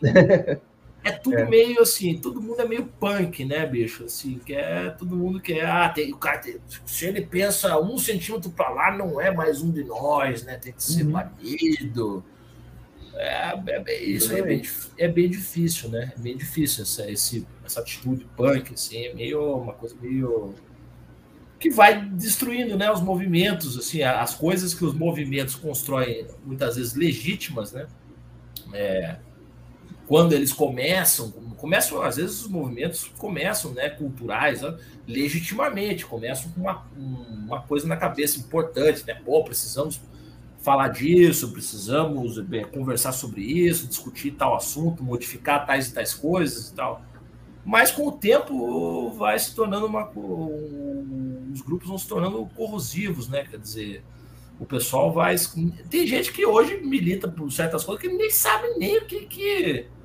Sim, o cara não faz ideia, né? Se ele tá ali falando, sei lá, o que seja o Lula, o presidente, o cara o cara tá ali, assim, é uma coisa robótica, né? Uma coisa completamente robótica. Botar o cara e um, um boneco de posto ali é a mesma coisa. Não tem Exatamente. nem um raciocínio naquilo ali, é uma coisa completamente animalesca, né? Uma animalesca. Como se ele apertasse vários botões de jargões diferentes e a coisa vai saindo em bloco, né? que não tem nem, quase não tem Sim. linguagem humana mais, é só assim. Sim. Assunto tal, ele aperta o botão, então sai, já, sai tudo prontinho. É, é, é a meme, memificação, né? além da customização, que a gente falou bastante aí, é a memificação né? e a hashtagização do pensamento. Né? verdade. Verdade mesmo, verdade. É isso aí. É. Mas, gente, muito bom papo, mas temos que partir aqui porque o horário está avançando. E quero agradecer mais uma vez aqui a presença do Alex, cara. Muito bom, muito bom papo mesmo. Vamos ver se a gente consegue marcar um próximo aí para mais para frente, mas. ah, enfim, esses assuntos são assuntos que realmente a gente gosta de falar, porque, enfim, são coisas que realmente importam, né?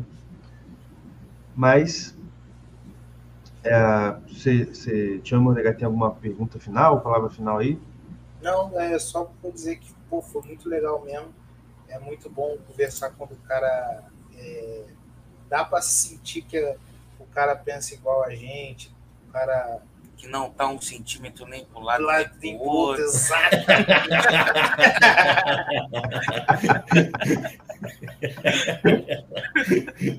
Mas vamos marcar mais vezes, cara, sério. Beleza. Não, o cara pode estar metros de para lá ou metros para cá, não sendo um cuzão, tudo bem. Mas é. Isso é sempre mais importante, né? Isso é sempre mais Claro, importante. é claro, é exatamente isso, cara. É, É. isso aí. Ah, Mas é isso aí, minha gente. Um abraço para todo mundo. Alex, palavras finais aí para a galera? Beleza. Agradecer a vocês aí o convite, papo bacana, o formato também bem legal, bem descontraído. E a gente, eu falei de alguns assuntos assim, né? Mais Uhum. densos aí, Sim, acadêmicos e tal. Nem sei se era esse muito o, o, o, o- o propósito e a linguagem aqui, mas é, as coisas foram surgindo dessa maneira, então acho que acho que deu para a gente desembolar aí algumas. É, para a pessoa que está ouvindo muitas vezes não ouviu falar de alguns autores, de alguns temas também, né? O cara vai atrás também de, de, É isso aí.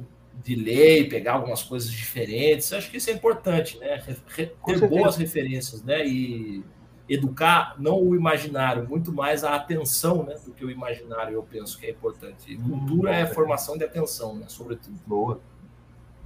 Porque a ideia nossa é essa, tipo assim, a gente não quer fazer um. A gente não, eu, eu não curto muito um podcast que seja assim, 100% temático, entendeu? Mas também que não seja também conversa jogada pro alto e que é só entretenimento, você não aprende nada. Você não tem. Ah, pô, ah, tá bom, foi legalzinho, entendeu? A, a ideia é a gente, a gente sempre de- deixar aqui uma parada que, como você falou, vai, vai fazer. O cara, que, se alguém aqui tiver algum interesse pessoa. nesse assunto, é, vai despertar um interesse. Assim, Caraca, vou procurar esses autores que foi falado, vou procurar esses livros. Enfim, é, a ideia é essa mesmo. E Maravilha. é, é o. Como é que é o que o Olavo falou? O quê? O que a gente faz aqui é. Ah, o Borghetti. Ah, o sim. Aristóteles. A nosso É o objetivo é, nosso ser lema. que É o nosso falou. lema esse É, aqui. Aristóteles no programa da Borghetti. Cogito é como sum. Pois é, a gente traz os caras mais inteligentes que eu já conheci Pra compensar, gente. pra gente conversar. É, é pra que confundir, pode? igual eu aqui. Esses não estavam no início. Ele foi falar do autor que ele fez o tese de mestrado, era Gerardo Melo Mourão. Aí eu entendi General Melo. Falei, cara, mas o que, que o General Mourão tem a ver com religião mas essa é a ideia, a gente paga mica aqui na. Tem a música do. Tem a- vocês já ouviram a paródia do. Eu lembro só do Ge- General Mourão, eu lembrei da paródia do Paulo Cogos, né? Que tem, ele fez uma paródia daquele funk do Bolsonaro. Aí ele tem uma parte que ele fala: é, General Mourão é um maçom que nos aterra. Podia Pro- mandar um abraço no Paulo Cogo. Pro- Não, quero, cara. Procure na testa dele.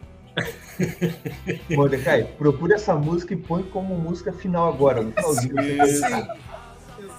eu não lembro, eu, tinha uma época que eu ouvi isso aí em loop, que eu achava genial, assim, era um negócio tão esquizofrênico que era, era até engraçado. que era assim, é- é- acho que a paródia dele era assim, é porque a música do daquele MC Reaça, até morreu esse cara, né, que era assim, ele é, pular de gene- é, Bolsonaro, pular de paraquedas, né, casou com a Cinderela, é um negócio horrível, né, mas... Aí, Até porque, hoje a gente, até porque hoje a gente sabe que a Michelle tá mais pra aquela Cinderela daquela paródia dos meninos lá do Nordeste, tá ligado? é, Ele falou que. Cinderela do Telaclés, né, do Hermes o, o, o, aí o Kogo, assim, é, se eu não me engano, eu lembro o Kogo da letra assim. Ele chegou- É, ele chegou morto, já tá esquerdando.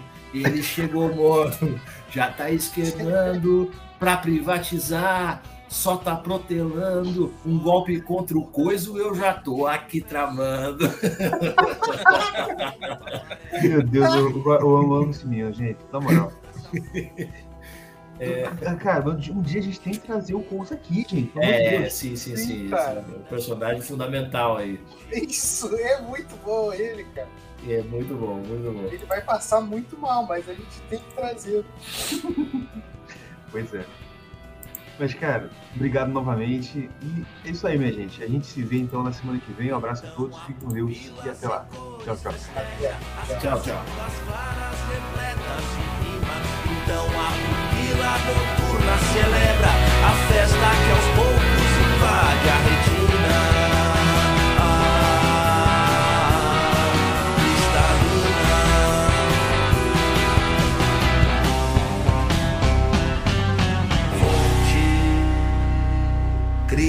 Dali.